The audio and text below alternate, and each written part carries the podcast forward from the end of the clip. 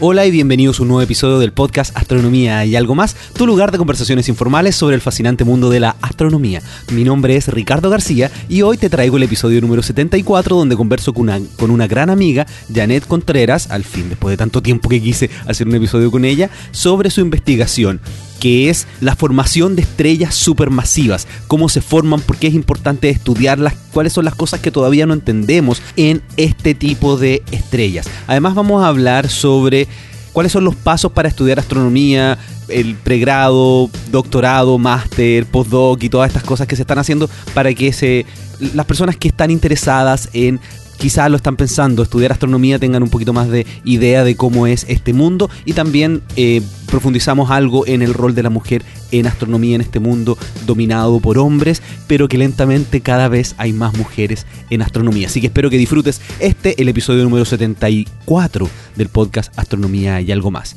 Y como siempre, en los primeros minutos me gusta poder conversar y compartir con ustedes.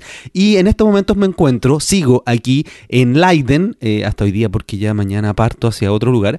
Y estoy tratando de publicar este episodio lo más rápidamente posible porque estando dos semanas acá en Holanda todavía no conozco Ámsterdam porque he estado solamente grabando episodios del podcast, grabando episodios del podcast en inglés, grabando videos para YouTube, visitando distintos lugares, así que todo lo que he hecho acá ahora ha sido astronomía, no he hecho nada de turismo. Hoy día, mi último día en Holanda, voy a aprovechar de conocer Ámsterdam y antes de ir a tomar el tren, quería tener listo este episodio como todos los días sábados. También quería comentarte para las personas que están escuchando inglés, voy a seguir haciéndome promoción a mí mismo, sí, de, hemos tenido algunas conversaciones en Evox. el podcast en inglés, si es que tienen la posibilidad de escuchar inglés, está en astroetal.com, está el podcast y el último episodio fue sobre la misión Gaia, que la próxima semana estará publicando eh, una parte de sus datos y esto está visto desde el punto de vista de una persona que está esperando los datos, no de alguien que trabaja en la misión. Así que eh, para los que escuchen o quieran practicar un poquito su inglés, les recomiendo que escuchen ese episodio que encuentro que está bastante entretenido. Cualquier cosa, tú sabes, me puedes escribir a ricardo.astroblog.cl, Twitter arroba quasar con C, el canal de YouTube, que cada día estoy tratando de mejorarlo en Astro, en Astrovlog con V.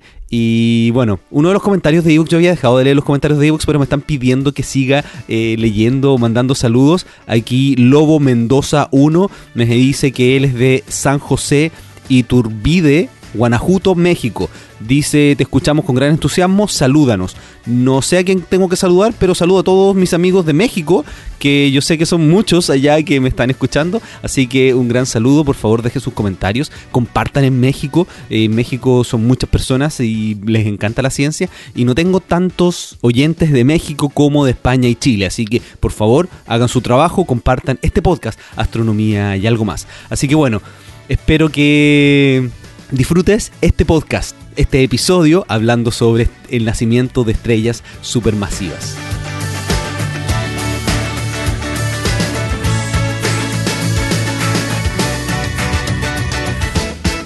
Bueno, me encuentro aquí con una gran amiga, Janet Contreras, en su oficina que tiene en la Universidad de Leiden. ¿Cómo estás? Muy bien, ¿y tú? Yo contento, al fin logramos coordinar para poder grabar un episodio, porque lo habíamos tratado de hacer un par de veces mientras estaba en Australia y con las veces que había estado en Santiago y no pudimos, y te encontré aquí en Leiden. Sí, tuviste que venir a verme acá. Así que, bueno, cuéntame un poquito, hazme una pequeña introducción sobre tu persona para que los oyentes te conozcan, qué estás haciendo rápidamente, después vamos a profundizar. Ok, eh, yo ahora estoy haciendo mi segundo postdoc, yo estudié astronomía en la Universidad de Chile. Un año después, eh, un año más adelante que yo. Sí, un año más vieja. Ahora, yo otro año más tarde porque hice el intercambio, fui intercambio a Italia, así que somos eh. igual de viejos. bueno, hice mi doctorado en astronomía en la Universidad de Chile. Entre medio me fui un rato a Alemania y un rato a Australia para terminar mi doctorado. Y después hice mi primer postdoc en Australia y ahora estoy acá en Leiden haciendo mi segundo postdoc. ¿Y tú haces radio? Sí, yo hago radio astronomía. O sea, básicamente lo que más hago es radio pero yo diría que me considero una persona que hace multi-wavelength, o sea, de todas las frecuencias, pero principalmente radio. Multifrecuencia, entonces. Multifrecuencia, sí. Pero dijiste multi-wavelength y lo tradujiste como multifrecuencia. ¿Por qué es eso? Ah, porque básicamente... porque, porque la traducción literal sería multi... multilongitud de onda. Sí. Claro, la, la traducción literal sería multilongitud de onda, pero es más fácil decir wavelength que multifrequency, sea, entonces es una convención extraña, por decirlo así. Bueno, entonces, ¿por qué tú eres multifrecuencia? ¿Qué es lo que estudias? ¿Cuál es tu ob- objeto astronómico para eh, estudiar? Bueno, yo lo que estudio es cómo se forman las estrellas que eventualmente van a formar supernovas o agujeros negros, que son las estrellas más grandes que existen en el universo. ¿Por qué digo que soy multifrecuencia? Porque las estrellas o todos los objetos astronómicos en general emiten en todas las frecuencias. Entonces uno tiene que mirar en todo la- el espectro que puede para poder entender cómo se forman. Entonces, como las estrellas se forman dentro de nubes moleculares, cuando uno ve estas nubes moleculares en el óptico, se ve como algo negro, porque está tapando la luz que está Claro, eso es detrás. súper bonito. Y La, la gente que ha visto, que ha ido al, al hemisferio sur sobre todo y que ha visto la Vía Láctea de noche, en una noche estrellada increíble, Claro. hay unos sectores oscuros. Exacto. Entonces, eso, eso es lo más como la representación mejor que podí decirle a alguien que si puede ir así que mirar la, la Vía Láctea oscura, y, o sea, en una noche muy oscura, y que pueda ver las partes oscuras, esas partes oscuras son las que estudio yo. Ahí es donde se forman las estrellas. Claro, entonces obviamente en óptico, que como no, no ven nuestros ojos, no la podemos estudiar porque si pones un telescopio vas a ver igual de oscuro aunque, aunque tomes fotos de mucho tiempo. Exacto. Puedes tener el telescopio más grande del mundo, igual no vas a ver nada en, en óptico. Pero si te vas a, a longitudes de onda que se van acercando hacia el radio, por ejemplo, infrarrojo, se puede empezar a detectar la- el calor que producen las estrellas que se están formando dentro de esas nubes moleculares. Qué buena. Entonces, es como, no sé, como si estáis haciendo el tuning en la radio, ¿no? Tenéis el espectro visual, que no ves nada, y después vas tuneando hacia el infrarrojo y empiezas a ver con las estrellitas que se están formando. Entonces, la- las estrellitas que se están formando producen calor y tú puedes detectar ese calor en infrarrojo. Y, y yo lo que estudio es las etapas más tempranas aún, donde todavía no hay estrellitas que están calentando nada. Entonces ya en infrarrojo yo no puedo ver mucho. Tengo que ir a longitudes de onda más hacia el radio. Claro, porque hay que decir que en esos sectores nacen estrellas. Uno ve una cosa oscura, pero eso es una nube molecular, hidrógeno molecular H2 básicamente, Sí, y polvo. y polvo, que es como el polvo que nosotros conocemos Exacto, en la casa. en la casa, que uno dice, pero ¿por qué tanto polvo y uno tiene que aspirar? Está en todo el universo, así que es un problema generalizado. En esos lugares nacen estrellas y tú no puedes verlo en óptico y te vas a otras longitudes de onda. Cuando estudias estrellas formándose, puedes verla en infrarrojo, pero tú no quieres estrellas formándose, quieres algo previo todavía. Sí, quiero algo previo aún. Entonces quiero, yo lo que trato de ver es como el proceso justo antes de, la de que se forme una estrella. Esto es como, eh, el proceso es súper simple, pero hay harta física de por, de por medio. So- Como, como en toda la astronomía. Exacto. Pero básicamente tú necesitas har- harto material, que en este polvo, en este caso es polvo y hidrógeno y moléculas. Y necesitáis como algo que haga un kick y que toda esta cosa se empiece a juntar y a juntar, a juntar, a juntar. De manera que la gravedad ahí sea tan grande que de alguna forma se, se, se forma una estrella. Claro, que eso es lo que a uno le enseñan cuando, cuando aprende evolución estelar, es que hay una nube, esa nube colapsa y forma una estrella. Exacto. Eso es el concepto general para explicar un proceso que no se conoce muy bien. Exacto. Entonces, claro, todo, todo lo que sabemos es que pasa eso, que la, está la nube molecular y que se contrae y se forma la estrella eventualmente, pero mucho más de eso no se sabe. Claro, qué es lo que hace que colapse, por qué, cómo se generan estrellas con distinta masa. Me imagino que es importante. Es, eh, hay, hay demasiadas preguntas que no se saben. Así, por ejemplo, yo lo que estudio son las estrellas más grandes. Cómo se forman estrellas que tienen más de 10 va- veces la masa del Sol. Entonces, Claro, que esas son las estrellas que tú mencionabas que van a producir supernovas. exacto. Que son explosiones de estrellas espectaculares. Y, y son las cosas más importantes, porque gracias a las supernovas que estamos acá. Claro, Sí. todos los que estudian distintas cosas en astronomía dicen que lo suyo es lo más importante. Pero, sí es lo más importante. Tienes que tener la estrella masiva para que se formen las supernovas, para que se formen los elementos, para que nosotros existamos. Claro, es el círculo de la vida. Exacto. Tengo un episodio con Mónica Rubio donde también hablamos de eso, que tú conoces muy bien a Mónica. Ah, sí, Mónica. Voy a vincularlo en las notas de este episodio ya. Entonces, ¿qué hace que de una nube se forme una estrella tipo Sol o una estrella que tenga muchas masas solares? Lo único que determina la formación de una estrella tipo Sol o una estrella muy masiva es la cantidad de material que tienes. Si tienes mucho material, vas a probablemente formar una estrella muy grande y si tienes poco material, vas a formar una estrella chiquitita. Claro, eso suena súper obvio. Sí. Eh, lo que hay que saber también es que hay algo que pasa en la naturaleza que nosotros no sabemos muy, muy bien, que en general no casi nunca vas a tener una estrella sola. De una nube nunca vas a formar solo una estrellita, siempre vas a formar un montón de estrellas. Y, y siempre va a haber pocas estrellas de alta masa y un montón de estrellas de baja masa. Y eso siempre pasa. Y eso es lo que se ha visto con observaciones. Eso es lo que se ha visto en observaciones. No se sabe por qué se pasa, pero es una ley universal que siempre se ve. Pero En la Vía Láctea. en todos lados, En otras galaxias también. en todos lados, en todo el universo, todo lo que se ha podido medir se ha visto que pasa eso. Y es como una cosa bastante rara porque observacionalmente se, se ve que es así, pero no hay nada muy físico que determine e- eso. Y uno puede hacer como estadística y siempre va a tener la misma cantidad eh, porcentualmente de estrellitas de alta masa comparada con estrellas de baja masa. O sea, la estrella tipo Sol es más común que una estrella que tenga mucha más masa, pero el Sol tampoco es de las más comunes porque tiene igual una masa importante. Sí, una masa solar, pero es una estrella normal. Claro, pero una hay estrellas tipo Ma- MK está llena. Claro. O sea, siempre van a haber muchas más estrellas de más baja masa que el Sol y siempre van a haber menos estrellas que la misma masa del Sol. Ya, entonces, ¿cómo tú haces ese estudio? ¿Cómo estudias esas nubes? ¿Qué longitud de onda o qué frecuencia utilizas? ¿Qué telescopio utilizas? Bueno, para estudiar esto yo estudio el polvo y las moléculas que hay en estas nubes moleculares.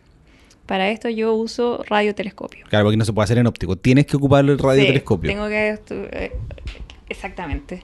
Eh, básicamente, como el polvo va a bloquear toda la luz que está detrás. Entonces, tenés que imaginarte que la, ok, la radiación son como onditas y tienes un polvito que es un cubito. Entonces, la radiación, que son las onditas más chicas, que es la luz que vemos nosotros, va a chocar con el cubito que es el polvo. Si tienes ra- radiación de ondas más grandes, puedes pasar por el cubito. El cubito no va a, no va a hacer nada para ti.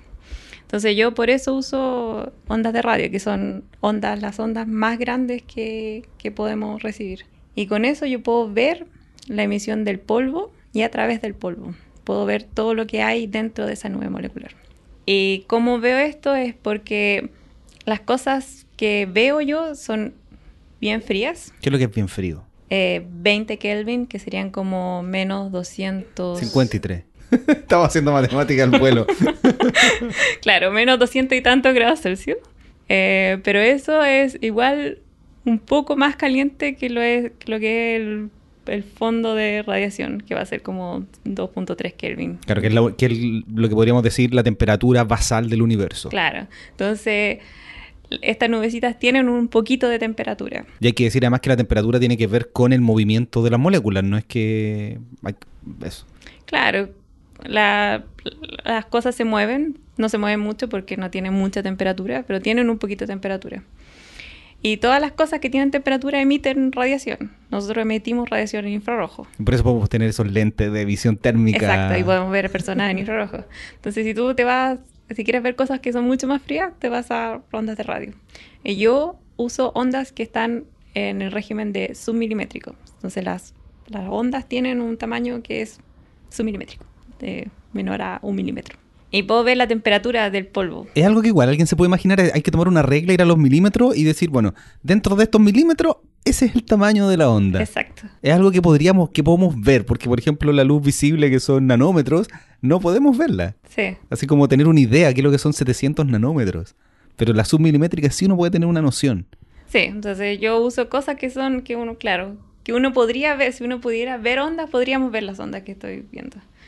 Y, y lo que analizo es la, la temperatura del polvo, y, porque tiene una cierta temperatura, entonces emite onditas y puedo analizar la estructura del polvo.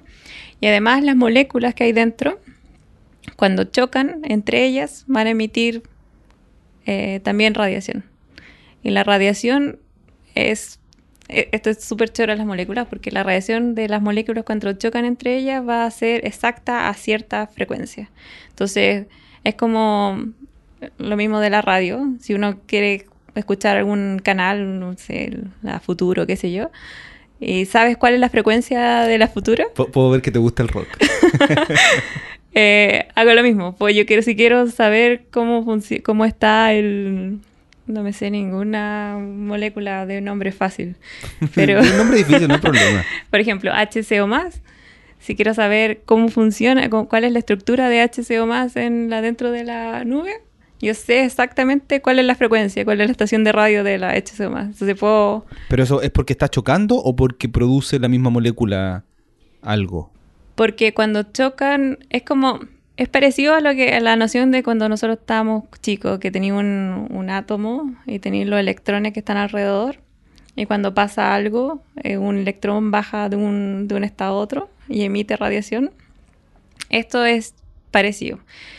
Pero como las moléculas son más complejas, cuando chocan, en vez de rotar para un lado, cambian su dirección de rotación.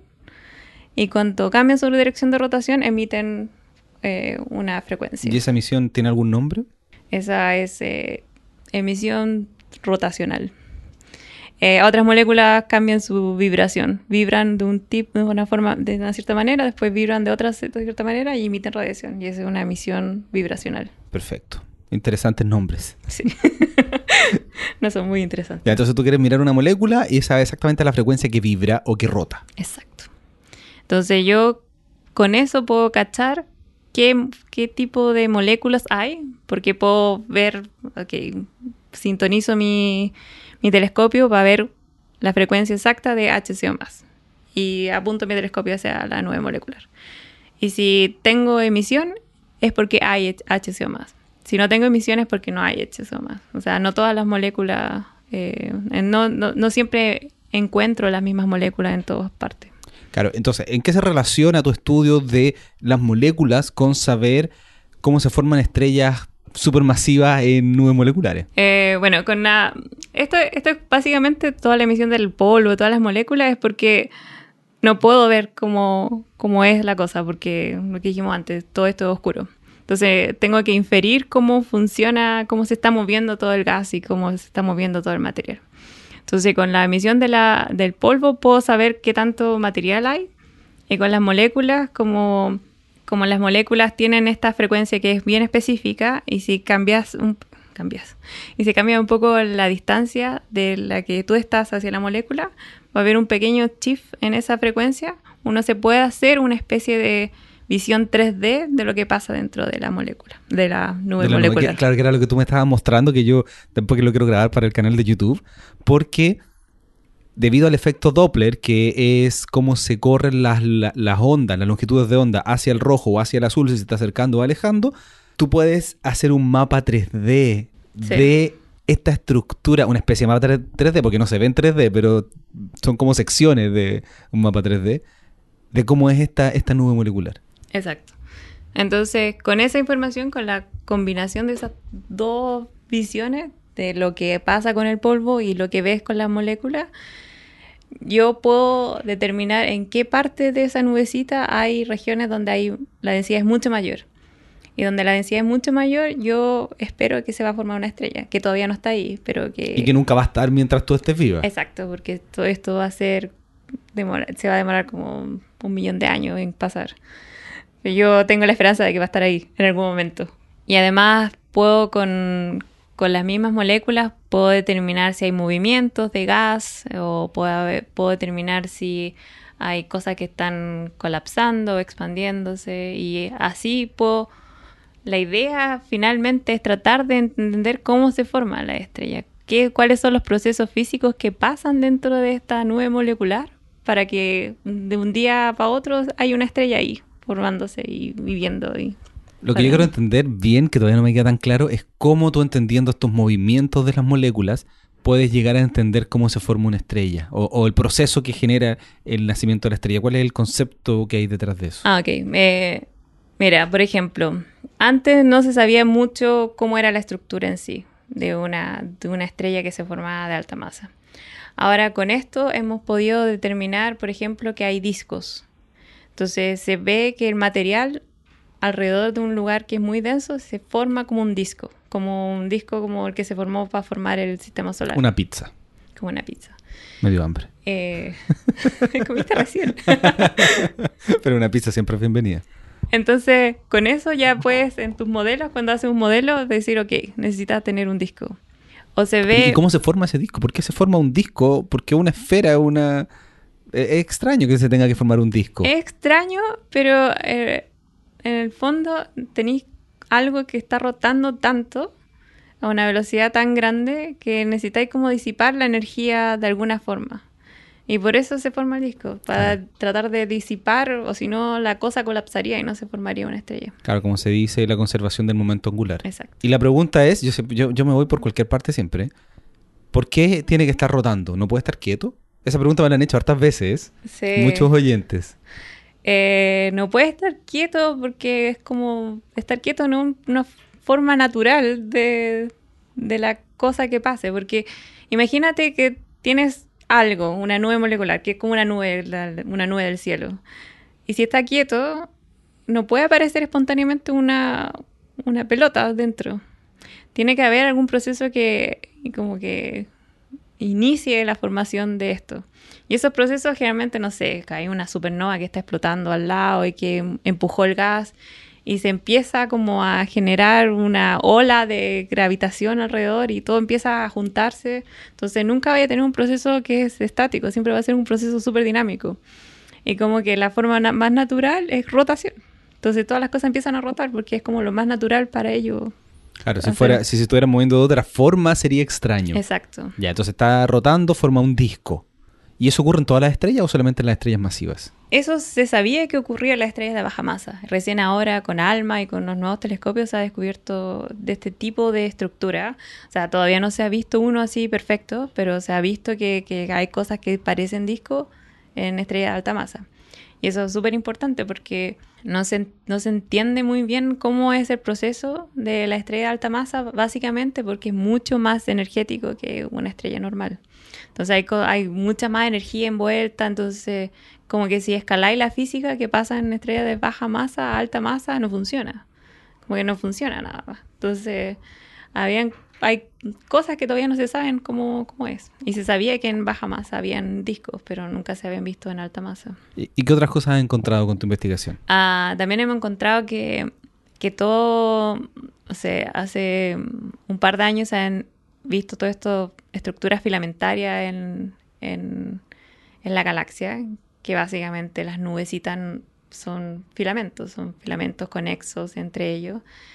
Y además hemos Pero visto ¿Dentro de toda la galaxia? Dentro de toda la galaxia, sí. Pero profundiza en eso, ¿cómo, cómo, cómo uno tiene que imaginárselo? Porque uno se imagina una foto de una galaxia y yo me imagino la Vía Láctea y estos brazos espirales maravillosos. ¿Dónde están esos, es, es- esa- esos filamentos que tú mencionas?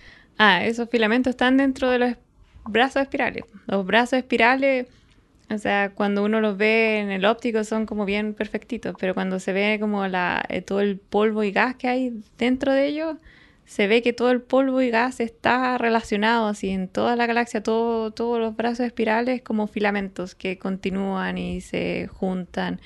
Ya, Y entonces, se- para poder ver esta estructura filamental de la galaxia hay que mirar en ondas de radio. Y Cuando uno mira la galaxia en ondas de radio, uno ve que la galaxia es una, gran neurona.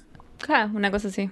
Oh, red esto- neuronal, no una neurona, Y esto, y esto ha sido como uno de los grandes descubrimientos también del último tiempo, porque antes no teníamos la capacidad de mirar toda la galaxia así, con, ondas de radio. Y ahora sí hemos tenido de hacer estos mapas gigantes de toda la galaxia y se han descubierto que está todo conectado. Y donde antes como que la gente estudiaba un pedacito chiquitito y era como un- una cosa media amorfa, eh, ahora se da cuenta de que toda esa cosa media amorfa está conectado dentro de una red de filamentos muy grande. ¿Y, y por qué se forman esos filamentos? No, no sabes. Me miraste con una cara. Eh, no, ¿por qué? No sé. Como la- el capítulo 1 y 2 de mi tesis, eh, que todavía no tengo respuesta.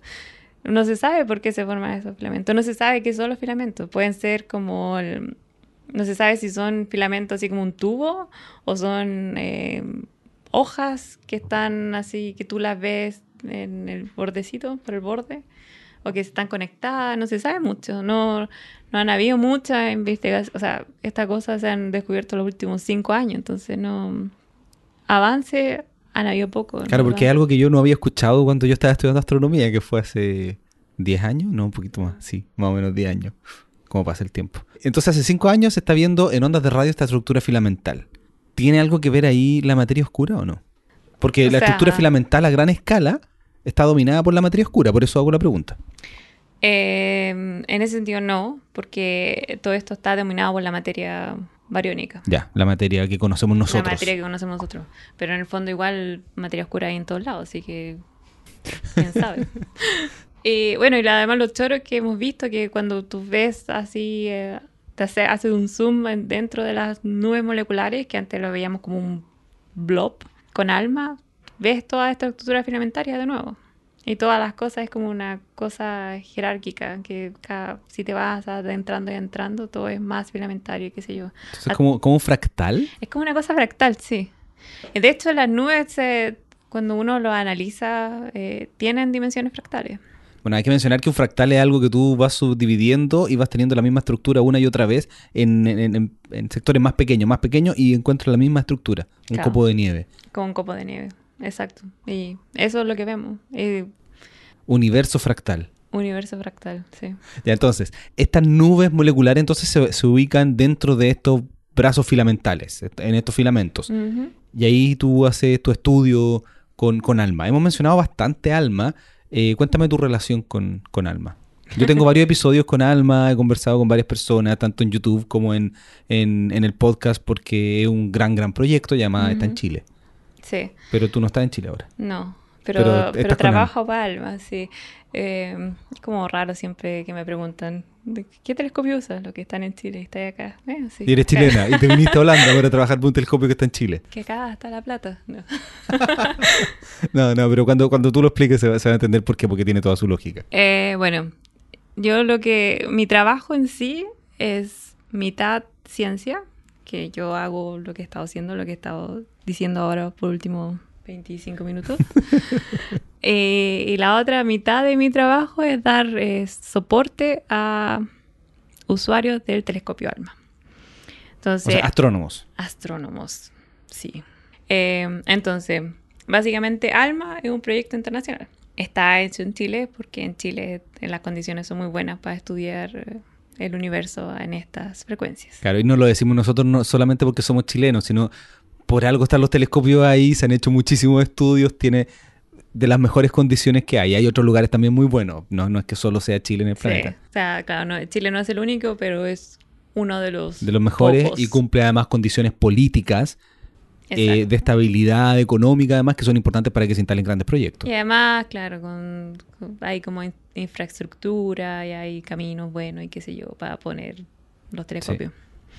Un poco la Entonces- chilena algunas cosas también, algunas pero cosas claro, entonces ALMA es un proyecto que es entre Estados Unidos, Europa, Japón y Chile. Y cada lugar tiene su centro neurológico, por decirlo así. Y en Estados Unidos tienen su el lugar donde analiza los datos, qué sé yo, y, ay- y ayudan a la gente. claro, en que, Europa. que son los de NRAO. Exacto, NRAO. Eh, en, en Europa también hay algo similar, pero es un poco más complicado. Y está Japón también que tiene su sede en Tokio, en Hao. Yao. En Yao. en Yao. Eh, Y Europa es eso. Europa es eso. Eso es el componente principal de Europa. Pero eso, eso está físicamente en Alemania, en Garching. Y está la sede de Garching allá y está la sede de lo que es Alma allá también. Pero en Europa, cómo funciona la organización es que aparte de la parte central, como todos los países de Europa ponen dinero para, para eso y para Alma, eh, cada país quiere tener un poco de ayuda y representación más allá del centro que está en Garching. Obviamente. Entonces acá lo que hay son lo que se llama ARC Nodes. Entonces en varios países uno de ellos es Holanda. Hay un centro de como que se llama como un centro de excelencia o centro de ayuda de alma. Y, y esto lo mismo pasa en, en España, en República Checa, en Italia, en Inglaterra, donde hay un grupo de personas que hace soporte para alma. Entonces yo lo que hago es ayudar al funcionamiento del telescopio mismo, haciendo chequeos de que los datos estén bien, qué sé yo. Y cada vez que alguien tiene alguna pregunta sobre cómo funciona ALMA o cómo, cómo hacer sus observaciones o cómo reducir los datos o cómo ah, analizar algo, eh, en teoría nosotros somos los expertos. ¿Y por qué lo dice así como entre comillas expertos? Porque ustedes no lo ven en audio, pero ella hizo entre comillas con las manos. Claro, porque no sé, no sé si soy experta, pero bueno, sé bastante de alma. y claro, y si alguien tiene ayu- necesita ayuda con algo, viene hacia nosotros y nosotros le ayudamos. Cuando tú dices nosotros, ¿cuánta gente está trabajando aquí? Si nosotros, nuestro grupo, nuestro grupo es el más choro, porque además tiene un nombre, todos los demás son el ArcNote de Italia, nosotros nos llamamos Alegro y somos ocho personas. Yo estuve, estuve almorzando con algunos de ustedes. Sí, somos, somos los Alegro, los Alegri. y cada somos ocho personas y nos repartimos el trabajo. O sea, acá es como una cosa más centralizada de Alma Europa, que es eso, pide ayuda, si podemos ayudar con ciertos proyectos, que en general son los proyectos que han hecho astrónomos que son de Holanda. Entonces, si un astrónomo de Holanda tiene tiempo con Alma y su proyecto observado, eh, eso en Alemania dice, "Os- alegro, ustedes pueden chequear si este proyecto está bien hecho o no, sino que hay que reobservarlo, qué sé yo. Qué buena. La pregunta difícil, porque a mí, a mí me interesa que la gente pueda comprender bien cómo funciona esto. Entonces tú estás haciendo dos cosas. Por un lado tienes tu investigación, por otro lado trabajas en este, por así podemos decirlo, soporte técnico de Alma. Hola Alma, aquí Sí. veo los datos que Exacto. tomaron. Eh, en- eh, eh, exactamente la- como eso. Soy servicio al cliente de Alma. Claro, Customer Service de Alma. Entonces la pregunta es, ¿quién te paga? ¿Quién me paga? Ah, eh, los centros como nosotros, que somos los ArcNotes de todos los países, en general son fondo independiente. Entonces, ¿quién me paga físicamente? Es una mezcla entre la Universidad de Leiden y fondos que se ganó nuestro jefe. Entonces, nuestro jefe pidió fondo a la Comunidad Europea para poner este proyecto acá. Se ganaron plata y ellos me pagan. Pero eso es la parte que haces con Alma, porque tú además estás haciendo tu segundo postdoc. Sí, pero es todo, todo básicamente lo mismo. O sea, en ese sentido, lo que quieren es que, igual, por ejemplo, si tenía una pega que solo soporte, es como muy poco llamativa para alguien. Y tengo que decir que para las personas que nos escuchan que no son de Chile, pega es trabajo. Ah, sí, pega, trabajo. No, Sí. pero me gustan los modismos de todos los países, así que, sobre todo los He tenido chilenos. que entrenar a Carmen, que es de España, mi compañera, porque si no era muy difícil hablar en español con ella. Así que le he enseñado todos los modismos chilenos para que esté ahí. Muy bien, muy bien. Claro, entonces es, es poco interesante tener un trabajo que solo sea soporte. Exactamente. Entonces, por eso todos nosotros tenemos un porcentaje que es soporte y un porcentaje que es ciencia. Porque además es importante que ustedes estén investigando, porque si no, se, hace- se hacen solo soporte, dejan de lado la investigación, dejan de ser, por así decirlo, personas relevantes en el mundo científico. Claro, entonces eh, es como una... O sea, si yo me emitiera soporte del 100%, sería muy difícil que yo pudiera publicar y que pudiera, no sé, tener algún trabajo en una universidad si yo quisiera. Exactamente. Es súper duro el, el mundo científico en ese sentido. Tú dejas de publicar un- algunos meses y ya volver es muy complejo. Yo he conocido personas que han trabajado en industria algunos años, que le ha ido muy bien y que hacen cosas súper interesantes y después quieren volver al mundo académico. ¿Y hace cuánto publicaste? No, hace cuatro años tengo mi última publicación. Ah, no. Es súper difícil. Por eso nosotros tenemos un porcentaje de, que es de ciencia. Y claro, yo por suerte tengo 50%. Algunos de mis compañeros tienen menos aún de ciencia, pero al menos tenemos un pedacito de ciencia. Porque además tú me comentabas que lo que tú haces con Alma, con esta submilimétrico, hay pocas personas que están haciéndolo. Entonces, no todo, en el mundo astronómico, no todos conocen muy bien estos procesos. No, claro, en ese sentido yo sería como una experta en esto. O sea, en teoría sí lo soy, pero... en el papel. El no, papel. pero eso es, es modestia, y- probablemente. De- de- debe saber muy bien cómo, cómo se utiliza, cómo se hace observación en submilimétrico. Porque hay que decir que Alma estudia ondas milimétricas y submilimétricas. Sí. Eh, claro, entonces, eh, y además Alma está pensado para que la idea es que alguien, cualquier astrónomo, que no necesariamente que sea radioastrónomo, se le ocurra algo y quiera observarlo y lo observe.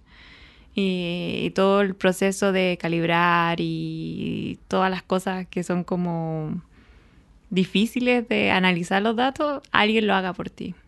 Y ese alguien somos nosotros. Claro, están ahí para, para so- soportar al trabajo de, una, de un astrónomo. Sí, ayuda, creo que es la palabra Sí. en español. Pero es un soporte. y soportar a los astrónomos. Sí, support. Esta, esta cosa de, de traducir palabras en inglés al español. ¿Cómo llegaste hasta acá? ¿Qué tuviste que hacer? Porque tú hiciste... Hagamos el recorrido completo, porque hay muchas personas que me preguntan, digo muchas, no, no son tantas, pero son varias decenas de personas que me han preguntado sobre estudiar astronomía, que ellos están también interesados. Hiciste el pregrado, después viene magíster, que tú no hiciste porque pasaste directamente al doctorado en Chile ujú. Y después fuiste a hacer un posgrado a Australia. O sea, un, un postdoc. postdoctorado, Un sí. postdoctorado y después un segundo postdoc. ¿Cómo llegaste a este postdoc? postdoc? ¿Qué es lo que uno tiene que hacer ya deteniendo el primer postdoc? Como tú dices, voy a tal lugar a trabajar, a hacer tal cosa. Oh, o sea, claro, el camino es hacer el doctorado. El doctorado es... Es una investigación en sí misma que, que, que en, en general es pagada. Sí, en general es pagada. No siempre. Mm, No, no Sí, en general... Yo conocí una persona en Malta sí, que va a estar en el podcast en inglés que no es pagada. que no es pagado y eso es muy malo. Un doctorado tiene que ser un trabajo remunerado. Sí, o sea, en, gener- claro, en general en todas partes son, son becas que, que no son espectaculares, pero sirven para vivir. Claro, y que, y que el encargado del proyecto postuló a fondo y tiene esas becas o la universidad para tener alumnos, no, no es algo que tiene que hacer el alumno directamente. Claro. Entonces, si uno postula un doctorado en alguna parte es porque en esa parte seguramente ofrecieron un doctorado porque tienen dinero para mantener a un Exactamente. alumno doctorado. Entonces yo no entiendo qué es lo que está ocurriendo ahí en Malta con esta persona que no tiene... Sí, eso es muy raro. Es muy raro. Es muy raro. Pero ocurre, me, me dijeron que en varios, varios lugares de Europa está ocurriendo en los países que tienen menos recursos. O sea, yo, yo lo que he visto es que lo que pasa es que los doctorados son duran tres años, por ejemplo. En Europa es, es típico que duran tres años. Y alguien pone un doctorado con un proyecto y tiene plata para tres años. Y si la persona, si el estudiante se demora más de tres años, eh, pasa de que te quedas sin plata porque se acabó la plata del proyecto. Obvio. Pero por un tiempo solamente. Sí, y, claro, y, y te pone un poco de presión para terminar, porque igual uno podría seguir estudiando para siempre. Sí, yo conocí a personas que han estado cinco años haciendo el doctorado. Sí. Bueno, entonces, llegaste a Australia a hacer qué cosa. En Australia, eh, mi trabajo era hacer postdocs para un proyecto específico, que era un proyecto que hizo un catálogo de todas las nubes moleculares de la galaxia, observando líneas moleculares. Entonces, ese, ese era el proyecto general y yo fui postdoc, básicamente ayudé a la funciona- el funcionamiento del proyecto en sí, haciendo observaciones, reduciendo datos y qué sé yo. Y además era es- estudiaba parte de las nubecitas que se descubrían y, y hacía mi estudio de cómo se forman las estrellas. Y después, ¿por qué decidiste venir acá, a Leiden? Em, ¿Por qué decidí venir a Leiden? Uf, em, bueno, astronomía en sí es una cosa bastante mm, random cuando uno decide dónde irse. Básicamente se acaba, los postdocs duran cierta cantidad de años. Mi Claro, es un contrato es un contrato por tres años que te pagan, que pagan. donde se vive bien. No, no, no, Eh, no es, no es millon- uno no es millonario, pero Claro, eh, eh, o sea, uno puede vivir bien. Un trabajo, un trabajo. Propiamente el- tal, es un trabajo. trabajo. Se le llama posto, pero es un trabajo. La única diferencia es que tiene un tiempo definido. En Australia eran tres años. Entonces, después de tres años, pasó de que, bueno, la intención in- inicial era quedarse en Australia, pero como todas las cosas pasa que ciencia está dependiendo del gobierno de turno. Y si al gobierno de turno no le gusta la ciencia, eh, los fondos de ciencia se, se cortan. Entonces, eso pasó. Y hay que, cuando eso pasa, uno tiene que buscar trabajo. Y uno busca en el mundo en general. Claro, lo cual es difícil. Ya en un país buscar trabajo es difícil. Imagínate buscar en todo el planeta. O sea, sí, o sea, uno, claro, uno manda currículum, pero en vez de ser tu, tu lugar, tu país, uno manda currículum al mundo. Y mandé currículum al mundo en cosas que me interesaban. O sea, uno siempre ofrecen trabajo con descripción de los trabajos eh, que, que, que se espera que tú hagas en un trabajo. Claro, tampoco estabas buscando algo en cosmología, por ejemplo, para cambiar completamente lo que tú hacías. Claro, entonces busqué trabajos que fueran relacionados a um, formación estelar o, o alma. Y me interesó este trabajo y me interesó de hecho otro trabajo en Japón. Sí, de hecho te ofrecieron los dos al mismo tiempo. Me interesa, claro, me ofrecieron los dos al mismo tiempo. Y ahí hubo que decidir para dónde irse. Y nos decidimos venir a Leiden. Y era porque mm, este trabajo es interesante. Eh, tiene ciencia. Puedo seguir haciendo lo que yo quiero hacer. Y además, eh, Alma es un proyecto súper interesante y tenía ganas de como meterme un poco más dentro del proyecto. y tú cada cierto tiempo viajas a Chile también. Sí, porque además de todo este soporte de a los astrónomos holandeses, eh, tengo la como la suerte de también estar como más, un poco más re- directamente relacionado con Alma de mismo. Eh, esto es como bien especial de Alegro. Alegro ha, ha tenido como una conexión más grande con Alma que el resto de los nodos en, en Europa. Quizás que digan las personas de otros nodos que empiecen a escuchar este episodio. Claro. no, nosotros también tenemos esa conexión. especiales. Entonces ahora yo tengo como mi proyecto propio con Alma, que más relacionado con soporte más bruto en, en cierto sentido, que es básicamente para observar un objeto uno necesita tener otro objeto que sepas las características para usarlo como calibrador. O sea, si observas... Profundiza un poquito más para que se entienda bien. Ah, ok. Por ejemplo, yo quiero medir la temperatura. Yo quiero medirme la temperatura, necesito tener un termómetro. Exactamente. Entonces, lo mismo pasa cuando uno quiere medir un objeto, las propiedades de otro objeto en el cielo. Necesitáis algo para compararlo. Perfecto. Necesitáis un termómetro, básicamente. Eh, en astronomía eso se llaman calibradores, eh, que generalmente son eh, quasars, que son objetos puntuales, que se sabe, sabe perfectamente cuál es su flujo, cuáles son sus características y son muy estables, qué sé yo. Tengo un episodio muy especial donde conversamos sobre cuásares con Paula Sánchez, así que lo voy a vincular en las notas de este episodio porque además a veces me dicen, ah, dijeron cuásar y tú no dijiste que tu, tu Twitter es cuásar, porque a mí me gustan mucho los cuásares y mi Twitter es arroba cuásar. Claro. Entonces, yo estudio quasars. O sea, los quasars se usan para calibrar, son los termómetros que se usan para... Y se ven con alma los cuásares. Claro. Eh, entonces, el problema es que para poder hacer una calibración buena, tienes que tener un quasar que esté cerca del objeto que quieres observar. Como hemos llegado a frecuencias con alma que nunca antes habíamos llegado, eh, no hay tantos objetos en el cielo conocidos que tengan las propiedades que se necesiten para hacer estos calibradores. Entonces, uno de mis pegas fundamentales para Alma es buscar estos calibradores. Entonces, para eso voy para Chile trabajo con la gente allá y hacemos, eh, planeamos observaciones para observar quasars y para poder determinar dónde están en el cielo y ver qué objetos se pueden usar como calibradores. Que es importante. Si no, si no hago lo que hago, no se podría observar con Alma. Cierto tipo de cosas o, todas las cosas. Todo. O sea, gracias a ti, Alma observa. Eh, no, pero eh, puta, en Alma, oh, sorry. no hay problema. En altas frecuencias sí. O sea, todos los objetos, todos los proyectos que se observan a frecuencias que son mayores a 300 GHz, eh, yo soy directamente responsable de que se puedan observar. Es una gran responsabilidad. Lo que es una gran responsabilidad.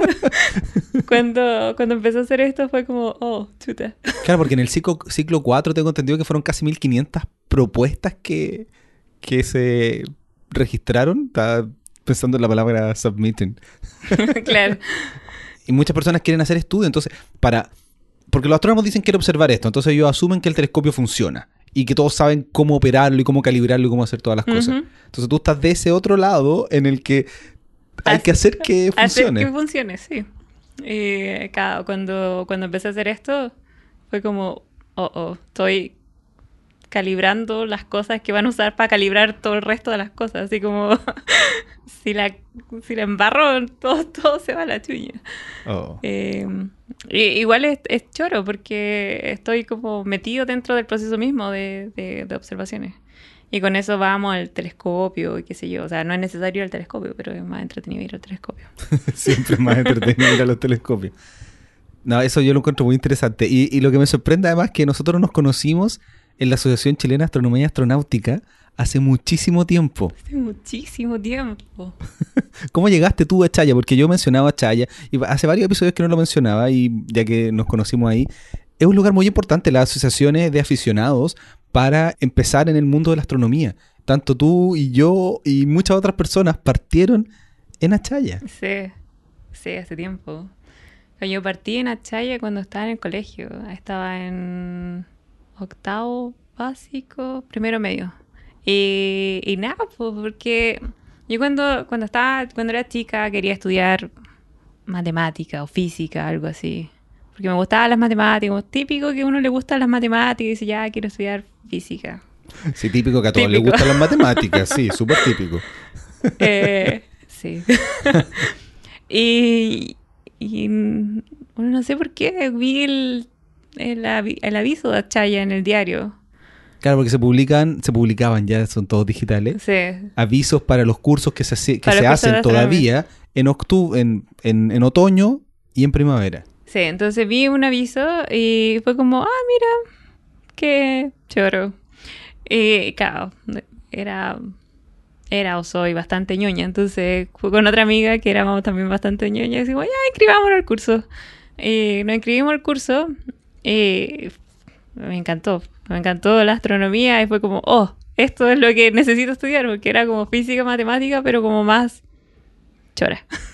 Claro, Más como aplicada. Ah, aplicada, no tan abstracta como... Y sigue eso, Y eso comparado con lo que hace hoy día, eh, ya con el trabajo absolutamente práctico. Eh, muy difícil, muy distinto. O sea, de partida yo me acuerdo cuando entré a la U, entré, entré al plan común de ingeniería y en plan común tenía matemática, física y computación. Yo odiaba computación. O sea, no tanto porque no, no me gustara, sino que mis dos hermanos son computines y todo hablaban todo el rato de computación en la casa y era como, no. Dijiste, no, yo voy a hacer astronomía, no voy a hacer computación. Nada de computación. nada. Yo me resistí, nunca fui a clase en el primer semestre, nada. Claro, nada. además, además en ese tiempo, no sé si ahora cambió, nos enseñaban Java. Sí, y había que había que hacer las pruebas en, el- en papel y lápiz, no tenía ningún sentido. Y además era como, o sea, yo, yo creo que, o sea, no creo, o sea, yo sé que tengo facilidad para computación porque ahora lo veo y, y, y debo haberlo tenido en esa época porque nunca fui a clase y, y lo como me, me parecía natural, entonces pasé computación, ¿no? Si no hubiera estado problema.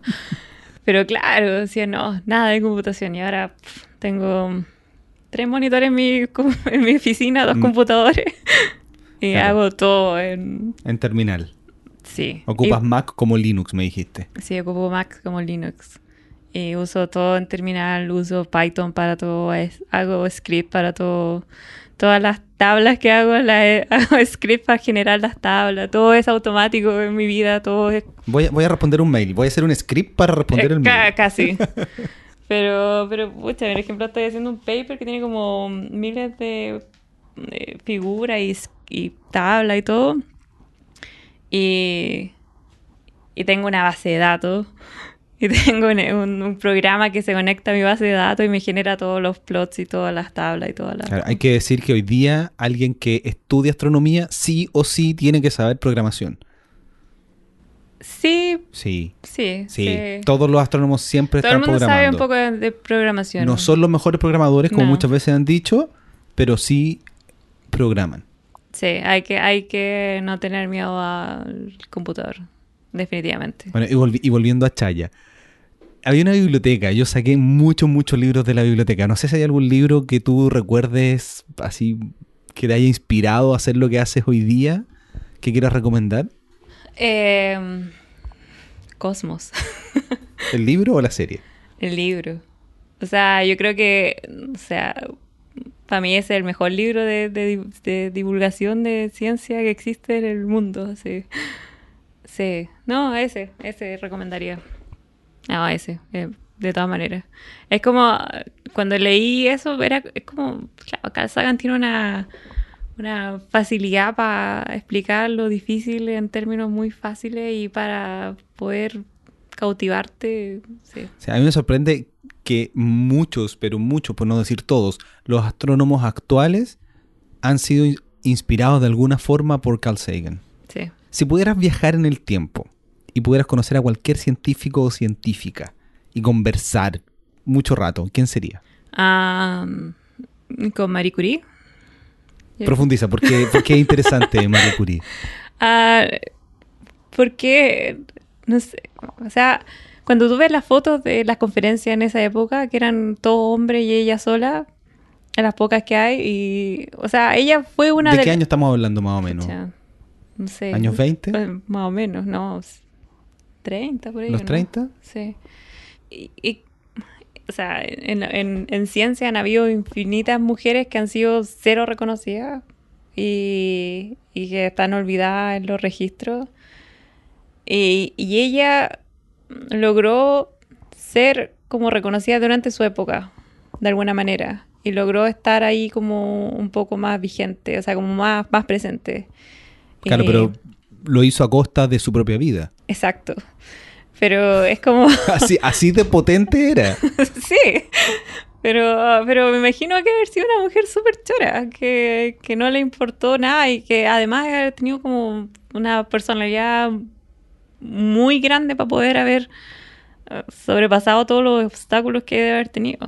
Claro, porque nosotros hemos estado conversando por qué hay tanto hombre en ciencia y por lo menos en astronomía, no ciencia, hoy día en biología y en otro y en otras áreas sí hay muchas mujeres, pero en astronomía en particular, ya en los niveles de postdoc o en la academia son mucho menos que los hombres. ¿Por qué tú crees que ocurre eso? Claro, no, o sea, sí, no es solo astronomía, sino que todas las ciencias que son como ingeniería y matemática y física, que son como las STEM.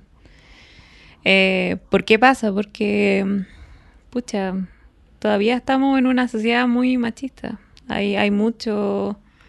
Se asume todavía que, que las mujeres son malas para matemáticas, que las mujeres son malas para física. ¿Sí? ¿Tú crees que se asume eso? Sí. Ahora, eso por ambos lados igual, desde los hombres y desde las mujeres.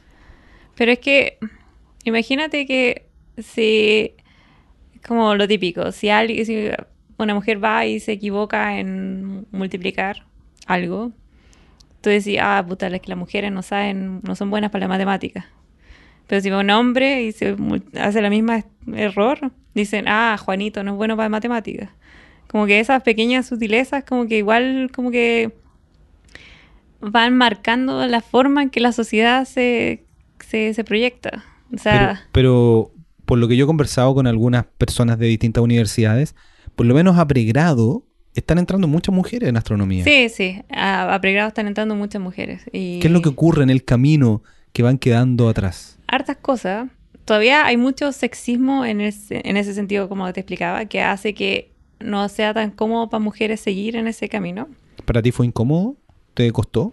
Eh, no, yo creo que yo he tenido igual suerte. He tenido cosas de, me han dicho cosas sexistas y he tenido, no sé, igual todavía pasa de que, y a mí me pasó que en conferencias como me han así como, no acosado de per se, pero sí. Ha, ha sido acoso porque todavía pasa que oh, lo- hay una predominancia de hombre en conferencias, pre- predominancia de hombre en, en- en ciencia. Entonces, a las mujeres que son Y de- escuchando ciencia, o sea, la mayor cantidad, por, bueno, yo tengo la estadística en YouTube, no en el podcast, pero me, ven mucho más hombres que mujeres. Sí. Claro, entonces, de, como que la, el camino igual es como lleno de pequeños obstáculos. ¿Qué cosas sexistas te dijeron? Si se pueden comentar. ¿Qué cosas? Bueno, una, una de las cosas sexistas que me han dicho es que si yo estudiaba eh, de formación de estrellas porque era mujer, por un instinto maternal. ¿Y qué respondiste? ¿Verdad? No la- respondo- Sí, que como... No. Pero claro, son ese tipo de cosas que te, que te van como marcando la vida. Y además hay otro, hay otro hecho también que es súper eh, complicado, que eh, es súper difícil en astronomía o en ciencia cuando tenés que cambiarte de un país para otro, eh, el tema familiar. Y muchas mujeres que tienen hijos eh, deciden sacrificar su carrera en, en, función de quedarse en algún lugar estable y criar a los niños, qué sé yo, porque todavía igual hay como un poco de presión social, o sea, como que todavía no está bien visto que si yo tuviera un hijo y me fuera a una conferencia por dos semanas, dejarlo solo. O sea, un hombre puede hacerlo, pero una mujer no. Claro, está muy mal visto y eso es, es terrible porque tienen que tener las mismas oportunidades. Claro. Y en el caso, porque hay muchas mujeres además que eh, tienen hijos y están solas, que puedan viajar con sus hijos a las conferencias. Yo estuve en Colombia, que fue muy bonito, no me acuerdo el nombre, pero tú, tú la conoces, sí. Amanda, Amanda que dio la conferencia con su guagua, no sé, tenía algunos meses y estaba durmiendo mientras ella daba la conferencia, y cuando terminó pidió que no aplaudieran para no despertar a su guagua. Sí. Claro, eh, hay avances. Es muy bueno que hayan habido, han, han, habido pequeños avances a lo largo de los, no sé, últimos años, donde hay más, no sé, hay becas para gente que tiene guagua para llevarse la guagua con ellos, o para llevarse la guagua y, el, y alguien, el marido, la pareja. Ah, yo, yo me estoy la... imaginando la gente que no escucha de Tenerife y de lugares que ah, a guagua le llaman a los buses.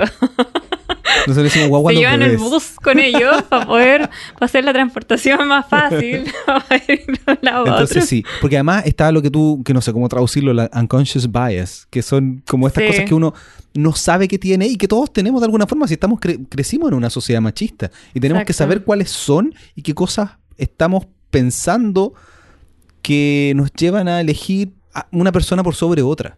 Sí, eso, eso es algo que todavía que es súper difícil de, de, cambiar porque es inconsciente.